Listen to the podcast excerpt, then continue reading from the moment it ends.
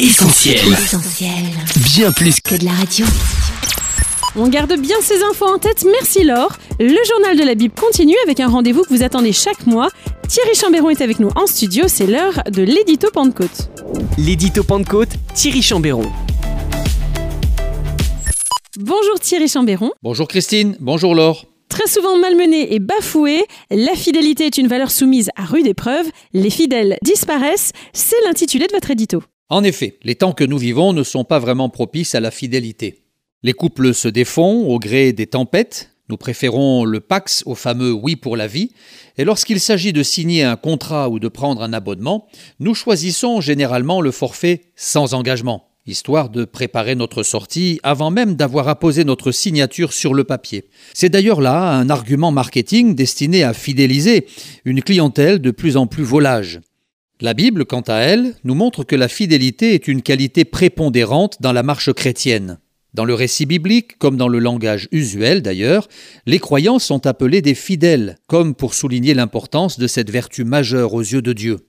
Hélas, dans le contexte actuel, il devient de plus en plus difficile de trouver un chrétien stable et constant, capable de traverser vents et marées sans vaciller. Beaucoup de gens proclament leur bonté. Mais un homme fidèle, qui le trouvera? Proverbe chapitre 20 verset 6. Les Écritures nous invitent donc à faire preuve de fidélité, et cela dans plusieurs domaines. Tout d'abord, la Bible insiste sur l'importance de préserver notre relation avec Dieu. C'est ce que dira le Seigneur à l'Église d'Éphèse par l'intermédiaire de l'apôtre Jean. Ce que j'ai contre toi, c'est que tu as abandonné ton premier amour. Apocalypse chapitre 2 verset 4. Ailleurs, Dieu nous invite à rester attachés à notre assemblée sans papillonner d'église en église, une recommandation que l'on retrouve dans l'Épître aux Hébreux. N'abandonnons pas notre assemblée, comme c'est la coutume de quelques-uns. Hébreux chapitre 10, verset 25. De plus, les Écritures soulignent l'importance de la fidélité dans le service que nous accomplissons pour le Seigneur. Et c'est en ces termes que le Maître accueillera son serviteur après plusieurs mois d'un labeur pénible et éprouvant. C'est bien, bon et fidèle serviteur.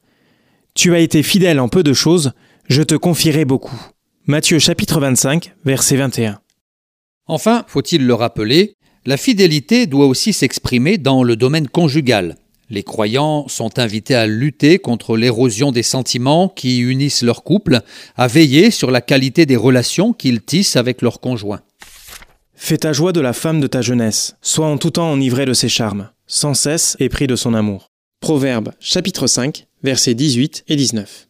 Plus que jamais, dans les temps troublés que nous vivons, il nous appartient donc d'être fidèles en gardant les yeux fixés sur Jésus, celui que la Bible appelle dans l'Apocalypse fidèle et véritable. C'était l'édito de Thierry Chambéron, rédacteur en chef du magazine Pentecôte. Merci Thierry et à très bientôt sur Essentiel Radio. Oui, à bientôt. Lors tu as parcouru en détail le nouveau Pentecôte. Que va-t-on pouvoir retrouver au sommaire du numéro de mars? Eh bien, enseignement, édification, famille, témoignages et actu. Voilà un bon résumé de ce qui vous attend dans l'édition de mars du magazine Pentecôte. À la une, on retrouve un excellent article d'André Pinguet, Précepte évangélique, les ordres affectueux de notre Père Céleste, tandis que Franck Le Filâtre poursuit avec nous son étude de la révélation biblique du péché. Au sommaire également, l'encouragement de Christian Capron avec Ne lâchez pas la corde. Dominique Ourlin nous livre quant à lui trois pistes pour mieux lire sa Bible et Daniel Baudolec nous parle des chrétiens grenouilles. Côté famille, Tom et Carotte attendent avec impatience les enfants pour une nouvelle aventure. Les adultes ont eux rendez-vous avec Luc Goyot pour parler du pardon dans les relations. Le temps me manque pour vous parler du message à un ami témoin de Jéhovah ou encore du témoignage de Solange, guérie miraculeusement après un accident de la route qui l'avait presque entièrement paralysée. Tout cela et bien plus encore est à retrouver dans l'édition de mars du magazine Pentecôte. Pour vous le procurer, rendez-vous en librairie ou sur le site viensetvoix.fr. Retrouvez tous nos programmes sur essentielbible.com ou sur l'application mobile d'Essentiel Radio.